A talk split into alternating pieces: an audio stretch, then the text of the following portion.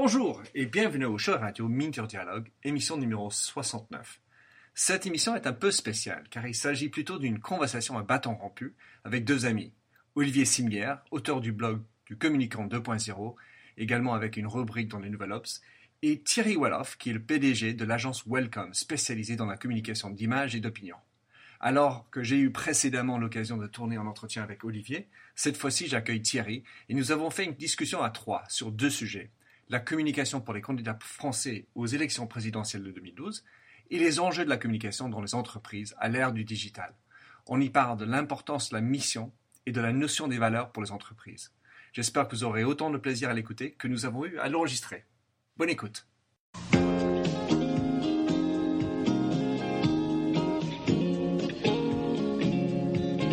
Bonjour et bienvenue sur l'émission radio téléchargeable Minter Dialogue où on parle des marques, de l'Internet et les nouvelles technologies.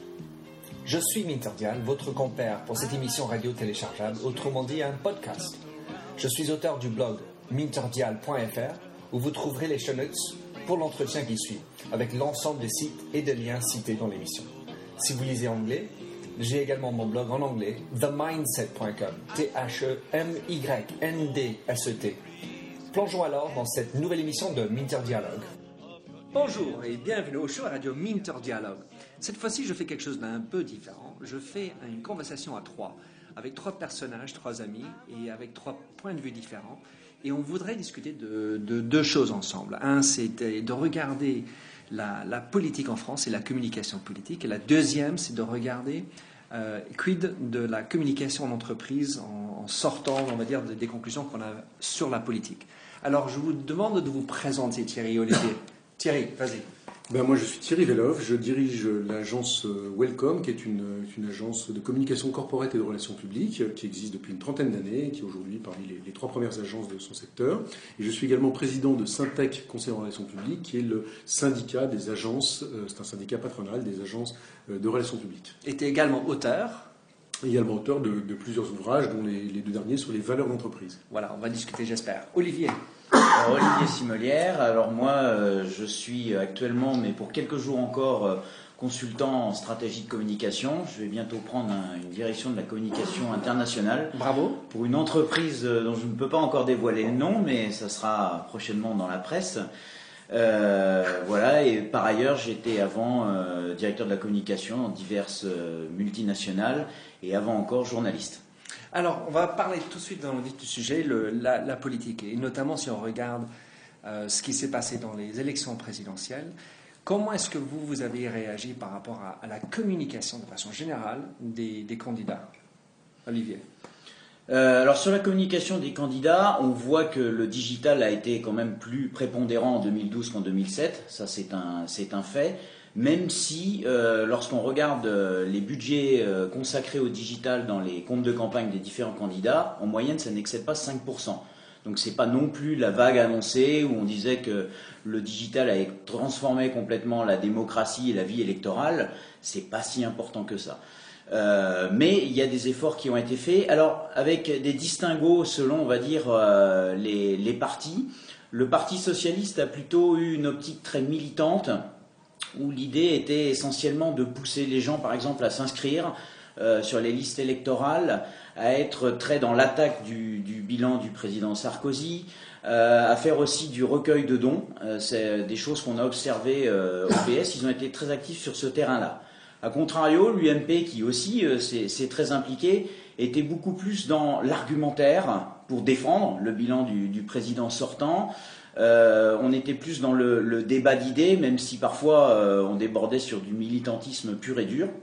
Et puis il y a une troisième catégorie qui a été incarnée, j'irais, par le MoDem, où là on s'est efforcé plutôt de faire du dialogue. Il y a eu beaucoup de, de chats avec François Bayrou lui-même et puis ses lieutenants qui se sont impliqués on cherchait vraiment à capitaliser sur bah, les forces des réseaux sociaux, euh, à sensibiliser les gens, à essayer de, faire venir les électeurs vers, le modem. Ça a été les trois grands modèles qu'on a pu observer. Ben, le 3, il me parle, le troisième de François Bayrou, ça paraît le challenger. Et il n'avait pas d'autre choix à essayer de se différencier des deux autres, mis à part les messages. Et ce qui me frappe, c'est qu'aujourd'hui, en regardant euh, ce qui s'est passé, c'est que oui, d'accord, peu d'investissement, peut-être 5%, mais si on regarde une démocratie, la différence se fait avec 1 voire 3% de différence de vote. Donc un, 5% de changement aurait pu avoir une différence. Et pourquoi est-ce que ça n'a pas eu d'impact en France selon vous? C'est difficile à expliquer parce que il euh, n'y a, qu'un seul parti qui, à la fin des élections, a clamé que le web lui a rapporté des électeurs, c'est le Parti socialiste. ils ont le gagnant. Le gagnant. Euh, bon, le, contraire eût été étonnant. C'est difficile à quantifier, très honnêtement. Bien sûr, ça a pu influencer des électeurs de dernière minute, puisqu'on sait que même dans l'isoloir, certains changent d'avis euh, à l'ultime seconde. Euh, c'est très difficile de savoir dans quelle mesure le digital influence. Moi, ce que je note en revanche, c'est que le digital a servi euh, aux citoyens pour s'informer. Il y a notamment un fait très important que j'ai moi-même d'ailleurs testé, c'était pendant le débat entre Nicolas Sarkozy et François Hollande. Euh, il y avait ce qu'on appelle le fact-checking. Il y avait notamment iTélé et OVNI qui se sont associés pour lancer le véritomètre. Et pendant le débat même, chacun des candidats martelait des chiffres plus ou moins abscons pour euh, euh, le, le, qu'on peut être. Et en ligne, sur Twitter, eh on avait généralement la réponse dans les cinq minutes qui suivaient. Est-ce que le chiffre est vrai, partiel ou totalement faux?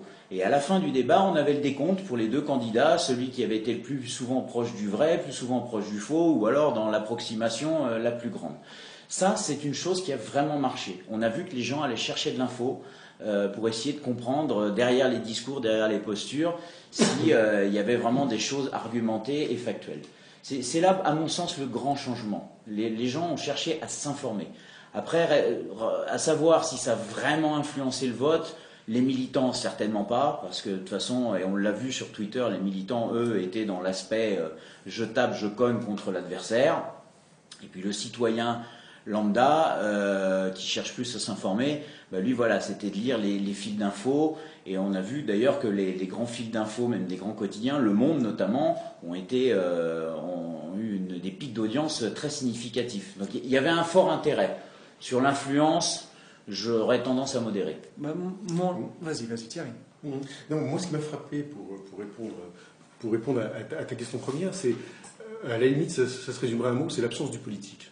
C'est-à-dire qu'en fait, le sentiment que m'a évoqué cette campagne en six mois, hormis le fait, je crois que c'était beaucoup, c'est qu'elle était, qu'elle était ennuyeuse, qu'elle était longue, qu'elle était ennuyeuse, mais c'est l'absence de politique, c'est l'illusion du politique, euh, comme j'ai entendu dire récemment, et je crois que c'est une expression de Marx.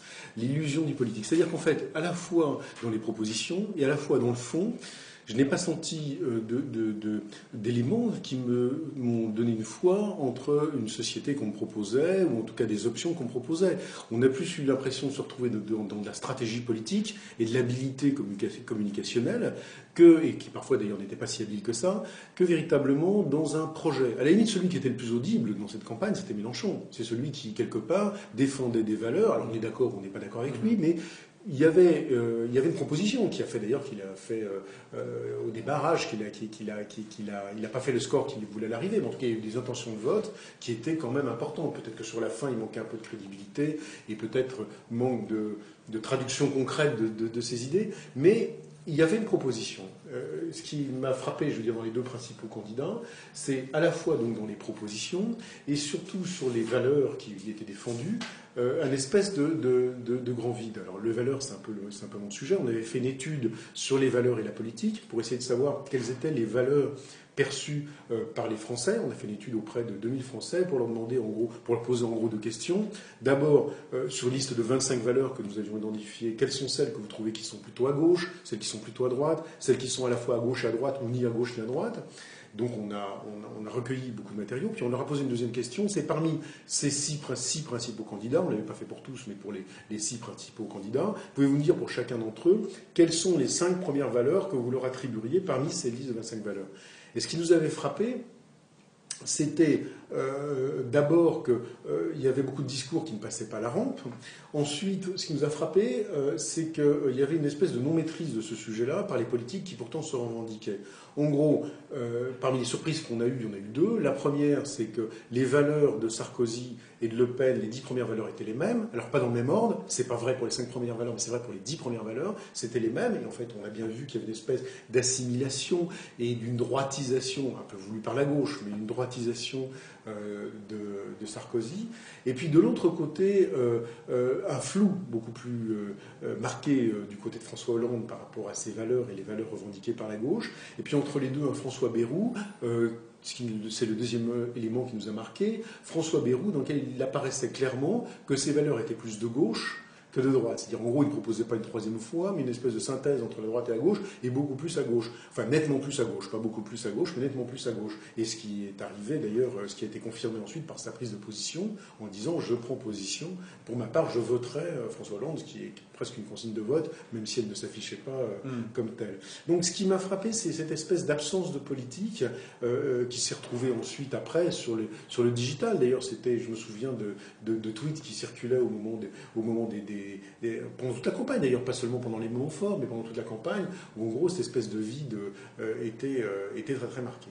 Quelque chose que j'ai entendu, je, je, voudrais rebondir sur ce que dit Thierry, parce que c'est très juste. Et d'ailleurs, ça s'est manifesté pour les deux grands partis, tant le Parti socialiste que l'UMP, par la création de cellules riposte où euh, le but était d'avoir une centaine de militants derrière leurs écrans, de suivre les hashtags sur Twitter et de contrer systématiquement ce que l'autre disait. Donc on, surveillait les, fils adverses et puis on contrait. On était dans une partie de ping-pong, euh, une dialectique, mais qui au final ne débouchait sur rien puisque c'était toujours du noir-blanc, euh, une espèce de truc binaire qui n'apportait pas grand-chose et qui du coup ne dégageait pas vraiment de valeur. Quoi sauf à vraiment caricaturer. C'est-à-dire qu'à la fin, notamment quand euh, les échéances se sont faites vraiment en jour euh, au deuxième tour, là on a vu les choses très clairement se crisper, parce que là c'était même parfois à la limite de l'insulte, même parmi les ténors euh, des différents partis où ça, flinguait pas mal. Et c'est très dommage parce qu'on pouvait espérer que le digital justement permettrait ce renouveau au niveau des valeurs, d'essayer d'élever un petit peu le débat. On est retombé dans la joute électorale, dans ce que j'appelle même le, tractage numérique. Euh, au lieu de tracter sur le marché, bah, on tractait sur Twitter. C'est devenu une guerre.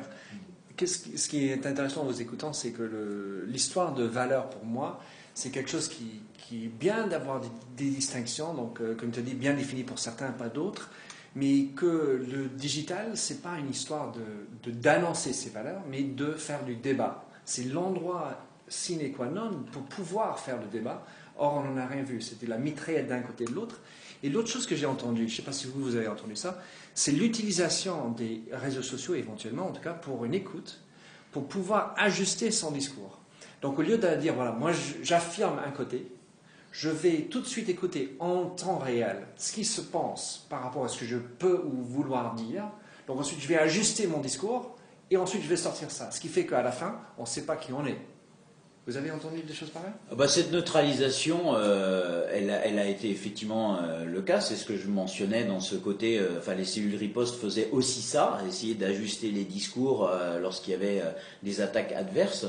on l'avait déjà vu aux États-Unis dans la campagne de Barack Obama aussi à l'époque hein, contre John McCain et Sarah Palin. C'était exactement la même chose. Euh, c'est dommage. Moi, je, déplore vraiment que les, réseaux numériques, les réseaux sociaux soient utilisés euh, à cette fin-là, alors que ce sont des espaces justement où on pourrait au contraire dialoguer de manière beaucoup plus constructive. c'est vrai. Enfin, juste pour compléter, euh, d'abord, je suis d'accord avec ce que, ce, que, vous avez dit tous les deux.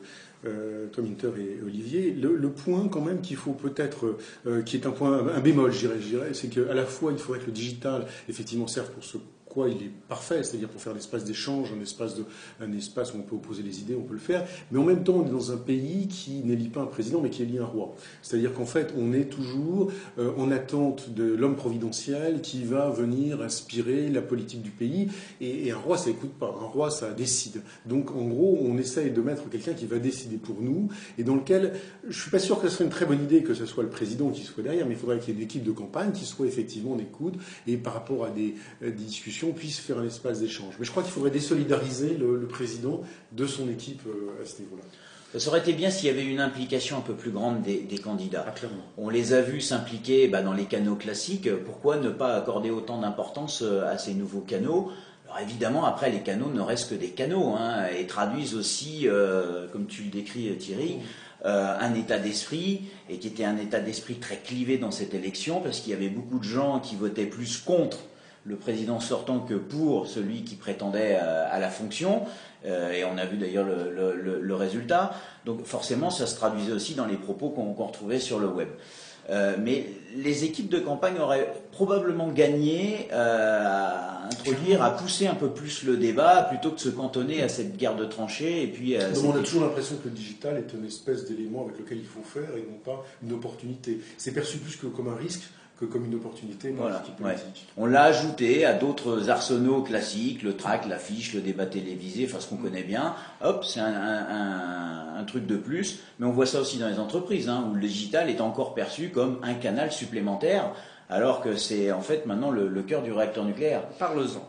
Alors, si on est dans une entreprise, on peut regarder les rois politiques et comment euh, leur personnalité encourage ou pas la prise en charge sérieuse de, des réseaux sociaux. Dans une entreprise, comment est-ce qu'on peut améliorer la communication et utiliser, euh, optimiser l'utilisation des réseaux sociaux avec le chef? Quelles sont les consignes que vous voyez par rapport à comment le président peut ou pas pousser, utiliser les réseaux sociaux de meilleure manière? Personnellement, je crois d'abord c'est une affaire de conviction de la part du président si lui n'est pas convaincu euh, à la base qu'il faut vraiment favoriser le dialogue par tous les moyens que ce soit, c'est pas simplement les réseaux sociaux, même s'ils sont, je disais tout à l'heure, le cœur du réacteur, mais il y a également les rencontres physiques, euh, on peut euh, organiser aussi des petits déjeuners, enfin il y a, de multiples outils. ça doit être une affaire de conviction. Si à partir de là, le, président s'implique, a envie d'entendre, d'écouter, de faire la synthèse, de lui-même faire part de sa vision et puis de, clarifier les choses, de dire là, euh, c'est notre décision, on n'y revient pas, là, je suis prêt à entendre. Alors, la communication interne, effectivement, pourra largement s'optimiser. Ça aurait fait un effet démultiplicateur auprès des, lignes managériales, clairement. Euh, il y aura le sentiment d'être pris en considération par les employés, par les cadres. Et on, en tire après, on sait très bien qu'on en retire des, bénéfices vraiment grands pour la performance et la bonne ambiance de l'équipe. Moi, je dirais trois choses euh, par, rapport à, ta question. Je dirais d'abord, pour moi, la problématique digitale n'est pas la problématique digitale, c'est la problématique de la communication. C'est-à-dire, est-ce qu'on a envie de communiquer? On le voit bien dans les entreprises. Il y a des entreprises pour lesquelles la communication euh, est un mal nécessaire, un poste de coût euh, et quelque chose dont ils pouvaient s'en passer, ce serait formidable.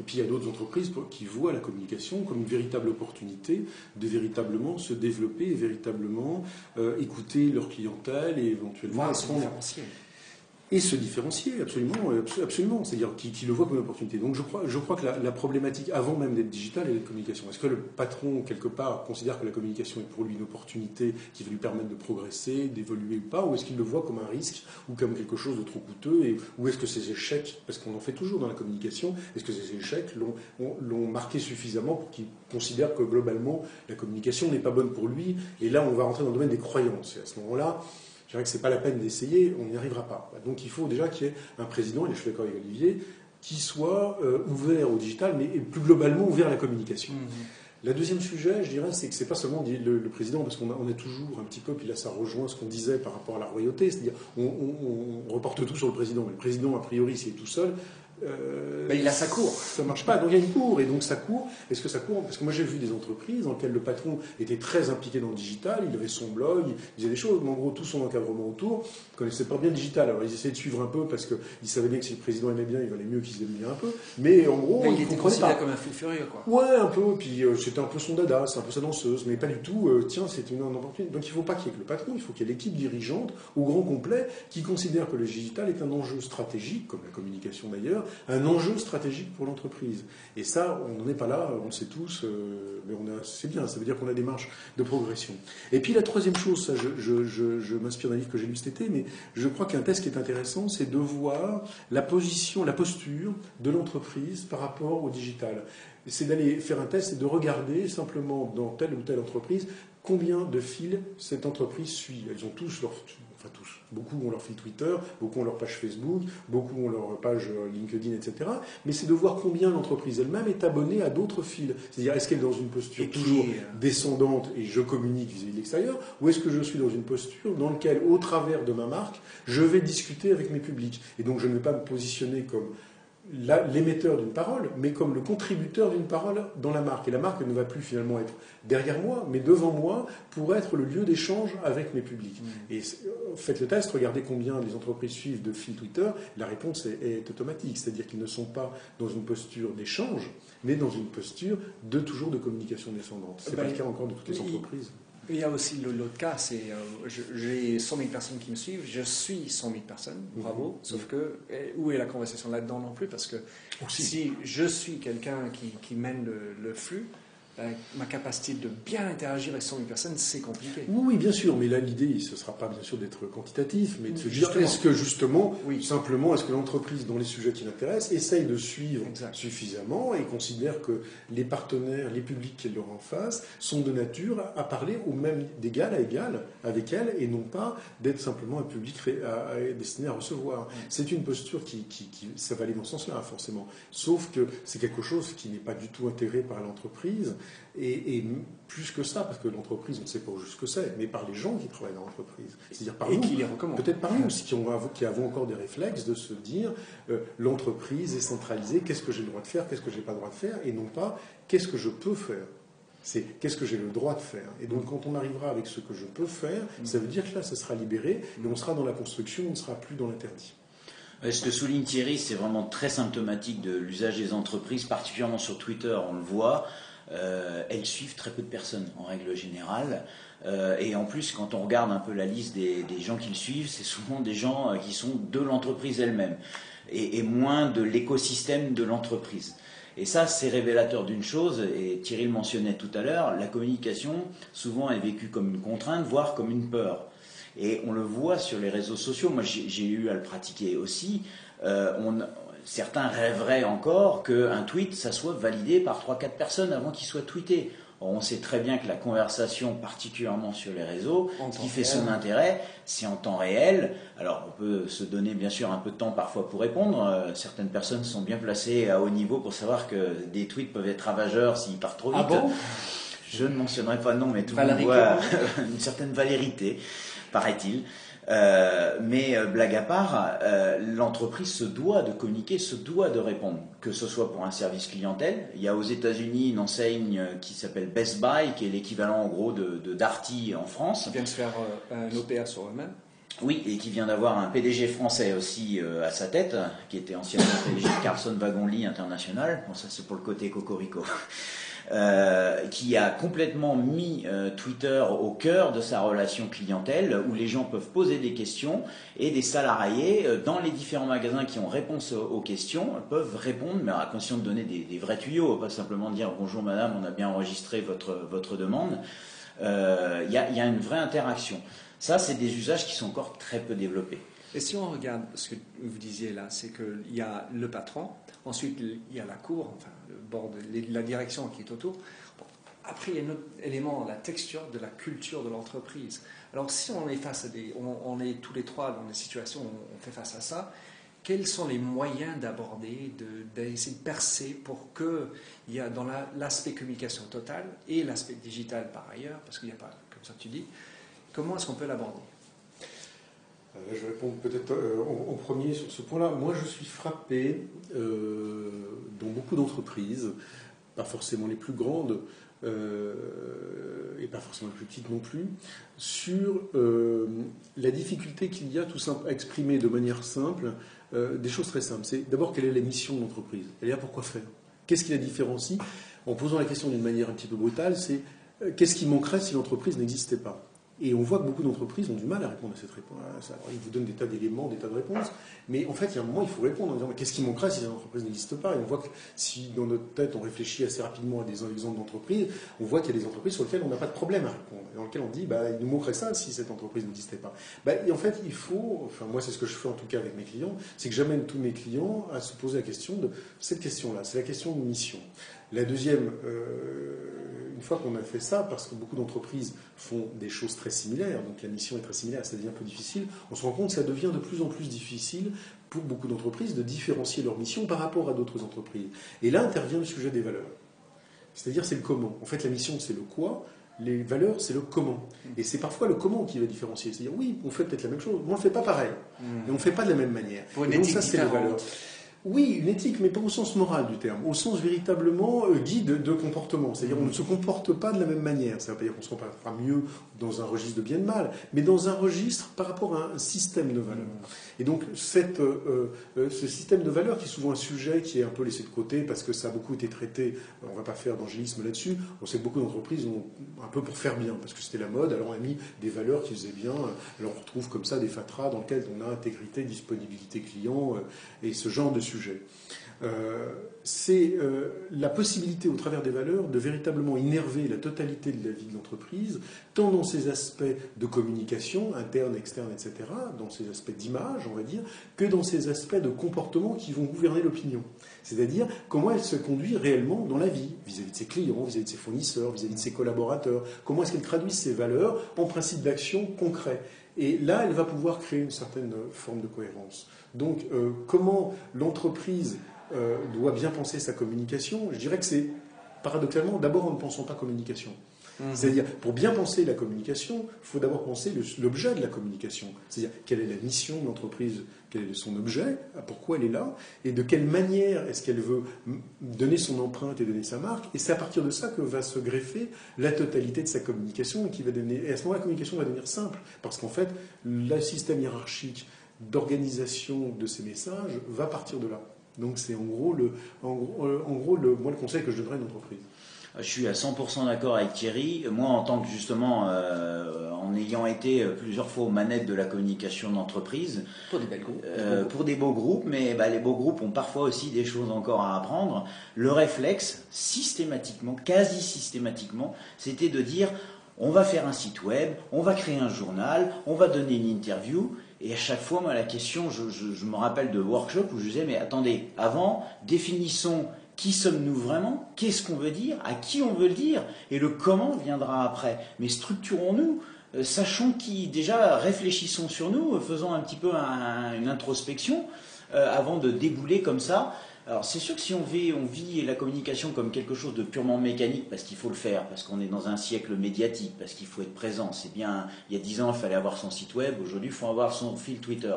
Euh, parfois je, dis de manière peut-être euh, provocatrice, mais mieux vaut ne pas avoir de fil Twitter plutôt que d'en avoir un pour raconter euh, soit des choses qui n'ont aucun intérêt ou faire des tweets tous les 15 jours. Réfléchissons d'abord à ce que l'on veut dire, et après, on le structure, on le séquence, et on répond aux gens. C'est un peu comme si une entreprise disait tiens, on va acheter un ordinateur, mais euh, on ne sait pas pourquoi faire. Voilà, et donc, euh, il faut d'abord se poser la question du quoi, et qui on est, et pourquoi faire. Alors, je vais être provocateur au point. C'est, euh, je prends les cas de Tony Shea, qui est le PDG de Zappos. Et quand il embauche et quand il vire, il le, il le fait à travers les valeurs. Donc la facilité quelque part, c'est dire, ben voilà, aujourd'hui un bilan de cette société, les valeurs de facto vécues dans l'entreprise sont les trois ici, pas les dix autres, parce que bon, ça c'est du pipeau, c'est ces trois-là. Et je fais un bilan des gens maintenant qui vivent ça au tous les jours, qui sont capables de l'incarner, et je fais un nettoyage. Bien, on ne peut pas le faire ici. Alors comment faire par rapport à ça? Euh, moi, j'aurais tendance à mettre un bémol quand même. Parce que les, les, valeurs sont essentielles, c'est clair. Il n'existe pas de communauté humaine sans, de, sans valeurs partagées. Ça, c'est enfin, une évidence, euh, j'ai envie de dire un truisme que j'énonce, mais pourtant, c'est vrai. Maintenant, attention, la valeur peut vite devenir subjective. Euh, une même valeur derrière un même mot, on le sait bien, on fait tous du multiculturel, un même mot n'est pas perçu de la même manière un manager ou un patron, a fortiori, peut très bien avoir sa définition de la valeur. Un, employé va avoir la sienne.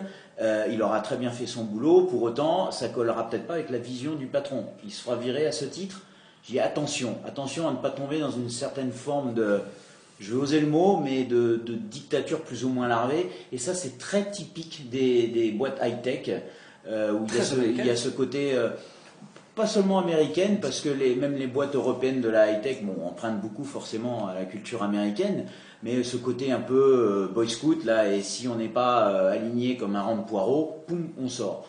faut faire attention.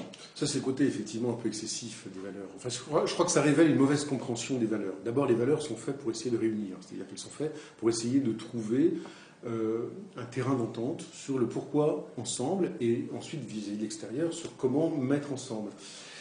C'est pas entièrement faux. C'est-à-dire qu'effectivement, si dans une entreprise, quelqu'un n'adhère pas, ou en tout cas ne se, reconnaît pas dans les valeurs, il y a un sujet quand même. Euh, il ne faut, pas, il faut, il faut, pas, il faut pas non plus faire d'angélisme non plus à ce niveau-là. Mais euh, pour reprendre ce que disait Olivier, je veux dire, s'il y a différentes interprétations des valeurs, il y en a toujours, mais elles doivent quand même être diminuées par une claire définition de quelles sont les valeurs, mais pas seulement quelles sont les valeurs, mais quelle est leur définition, et derrière leur définition, quels sont les principes d'action que se donne l'entreprise rattachés à ces valeurs. Le comportement qui fait de comportements qu'on juge comme étant des comportements positifs. Par exemple, ça peut être, il pourrait y avoir comme valeur le respect, pour être concret, et puis qui se traduit en principe d'action vis-à-vis du client, ben, ça veut dire écouter le client, mais l'écouter réellement, et en interne, écouter véritablement ses collaborateurs, etc. Et on pourrait imaginer dans ce cadre-là d'une entreprise qui communique très bien sur ses valeurs, c'est-à-dire qui a fait un vrai travail d'intégration et de partage des valeurs, et que quelqu'un qui se conduise de manière contraire à les valeurs, c'est-à-dire en gros qui envoie péter les clients en disant écoutez, je suis désolé, j'ai pas le temps, bah, au bout d'un moment, ça devient un sujet où on se dit ce type n'a rien à faire euh, à l'intérieur de notre entreprise. Donc, oui, du positif, mais c'est dans la manière dont, c'est fait. C'est-à-dire de quelle manière ça va être traité. Il ne faut pas le faire d'une manière normative, c'est-à-dire que les valeurs ne doivent pas, on n'est pas des robots, on, doit, on se plug tous de manière différente. Ta manière, votre manière de se, de se pluguer par rapport à la valeur respect ne sera pas la même que la mienne. Pour autant, on peut être d'accord que dire le respect est une chose euh, qu'on va prioriser dans notre entreprise. Maintenant, euh, il ne faut pas qu'on fasse tous de la même manière. Et tant mieux. C'est-à-dire que chacun, nous allons nous approprier le respect de notre manière. Certains, ça sera plus avec un sourire, quelqu'un avec d'autres, une grande qualité d'écoute. Un autre va peut-être carrément mettre par écrit, renvoyer au client, je vois ce que vous m'avez dit, j'ai bien compris. Et c'est bien qu'il y ait ces différences. Donc, il va falloir le faire avec intelligence, c'est-à-dire à la fois dans le fond, dans la compréhension de ce que c'est une valeur, et à la fois dans son mode d'application et jusqu'à, effectivement, si malgré tout cela est bien fait, euh, ça ne colle pas, ben, on se dit cette personne ne peut pas travailler dans l'équipe parce que ce n'est pas notre manière de fonctionner. Et on, on ne peut pas l'accepter et lui-même ne euh, peut pas être heureux chez nous parce que ce n'est pas, pas son mode de fonctionnement. Bien Absolument, c'est ça. Exactement, ça doit être vraiment réciproque quoi, dans, les, dans les deux sens. Si donc forcément, dans les valeurs, il y a des mots, respect, comme tu as dit, et d'autres, et puis après l'interprétation. Et on utilise souvent le, mot euh, customer centric, centré sur le client. Donc il y a, peu de sociétés qui veulent, dire bah, nous on n'est pas performant, nous on n'est pas centré sur le client. Mais dans les faits, euh, on, le voit qu'il y a des différences. Et la question de, clôture quelque part, c'est combien la communication est vecteur de ces, valeurs. C'est-à-dire dans, l'ensemble des, possibilités d'exercer de, les valeurs combien la communication rentre là-dedans ah bah, les, valeurs ne, enfin, je continue de dire, les valeurs ne sont pas un objet de communication, c'est un élément structurant de la communication. Donc, euh, souvent, il y, a, une attitude vis-à-vis des valeurs qui, qui, révèle une mauvaise compréhension des valeurs. C'est-à-dire qu'en gros, moi, j'incite la plupart de mes clients à ne pas communiquer ou à peu communiquer sur leurs valeurs. Les valeurs servent à structurer leur communication. C'est-à-dire, ce qui est intéressant, c'est, c'est, l'élément qui va être l'élément structurant, qui va créer la cohérence de leur communication. Mais c'est pas en communiquant sur les valeurs que ça va créer leur cohérence. C'est tout simplement en respectant leurs valeurs. Une entreprise qui, par exemple, va se mettre audace parmi ses priorités de valeurs, puisque le système de valeurs, bien sûr, ce n'est pas refuser toutes les autres valeurs. Une entreprise qui ne met pas honnêteté, ça ne veut pas dire qu'elle n'est pas honnête. Ça veut dire qu'elle priorise des valeurs. Et donc une entreprise qui choisit audace, c'est pas parce qu'elle va parler de l'audace qu'on va la comprendre. C'est parce qu'elle va avoir une communication audacieuse, parce qu'elle aura une politique produit audacieuse, parce qu'elle aura une politique de ressources humaines audacieuse en engageant des gens qui ne sont pas conformes à ce qu'il y a dans les autres entreprises dans son secteur. Donc c'est la mise en œuvre de cette valeur qui est importante. C'est pas la valeur en elle-même. Et souvent il y a une erreur, une confusion qui est faite où on croit que communiquer euh, sur les valeurs, c'est pas il faut pas communiquer sur les valeurs. Il faut communiquer avec les valeurs et en se servant un peu comme un cadre. C'est un petit peu le cadre qui va, ou plutôt, je préfère à l'image de cadre encore l'image de squelette qui va finalement supporter l'ensemble de l'action communication et Just do it. Et toi? Moi, il y a une expression anglo-saxonne que j'adore et qui résume extrêmement bien euh, cette problématique, c'est walk the talk. Voilà. Pour moi, c'est ça, les, les, les, valeurs, c'est on ne les exprime pas comme ça euh, doctement, on les vit, on les incarne, on les pratique au quotidien. C'est comme ça qu'elles deviendront crédibles, c'est comme ça qu'elles se diffuseront et c'est comme ça qu'elles structureront le, corps social de l'entreprise. Et ça doit commencer, alors en revanche, on parle beaucoup de customer centric, évidemment client est fondamental dans la vie de l'entreprise, mais ça doit commencer par les employés. Il y a un PDG indien qui a publié un bouquin l'année dernière, je me souviens plus de son nom, mais le titre c'est euh, Employee First, Customer Second, et je suis tout à fait d'accord avec ça. Si vous n'avez pas des employés justement qui incarnent ces valeurs, qui les véhiculent au quotidien, ben, votre client, il ne sera pas forcément satisfait parce qu'il aura des gens en face bon, qui vivent leur boulot comme euh, un peu une, punition, une sinécure. Donc, il faut, faut, oublier tout ça, se focaliser sur les, les, employés et puis après le pratiquer plutôt que de faire effectivement ce que j'ai vécu aussi dans des entreprises, des belles chartes avec des belles brochures, le mot surligné, on fait des beaux événements.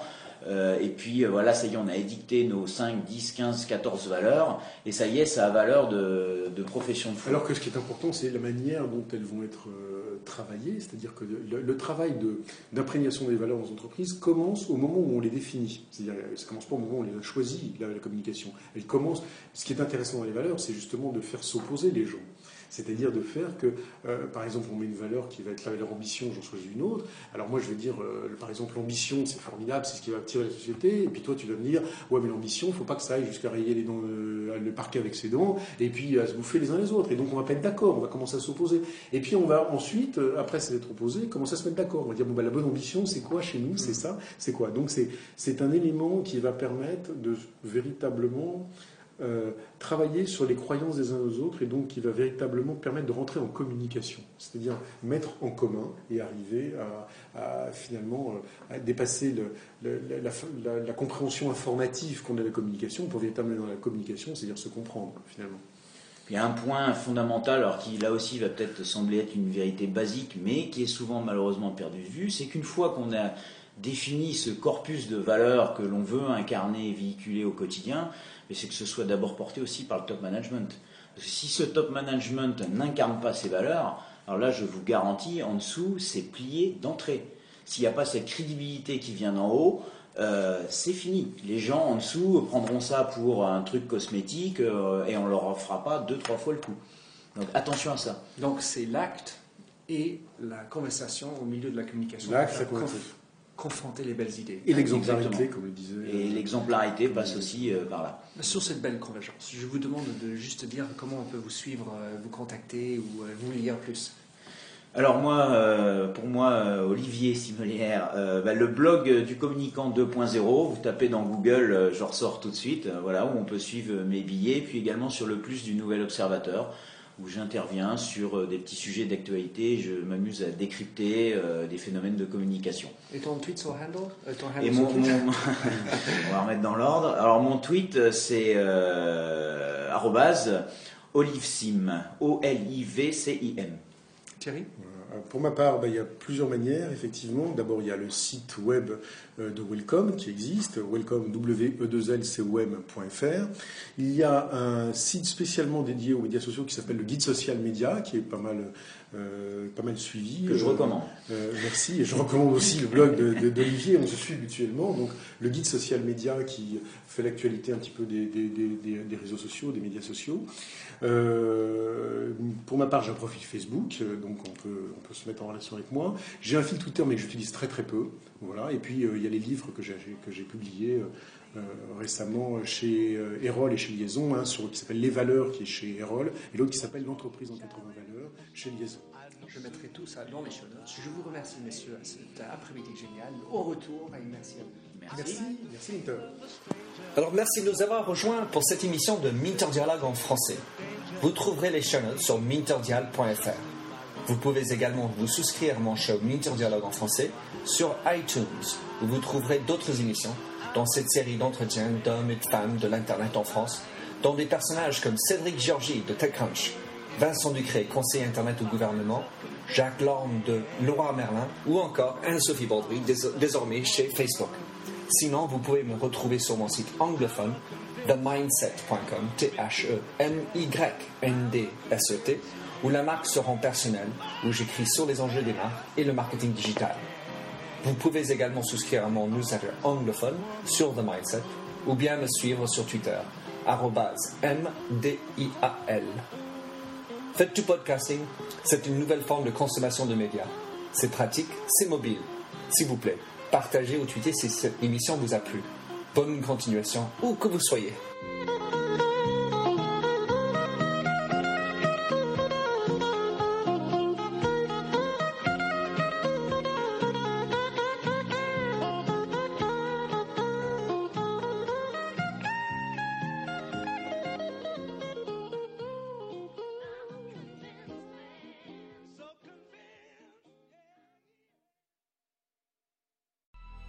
Coming up on 5 Minute News, I'm Anthony Davis. You might think it's partisan because maybe it's critical of one side or the other, but it's not. It's just the truth. And I think that's also something that's kind of unusual for Americans listening to the radio or to podcasts because the news landscape in the States has been so partisan for so many decades. So, five minute news is verified, truthful, independent, unbiased, and essential world news daily.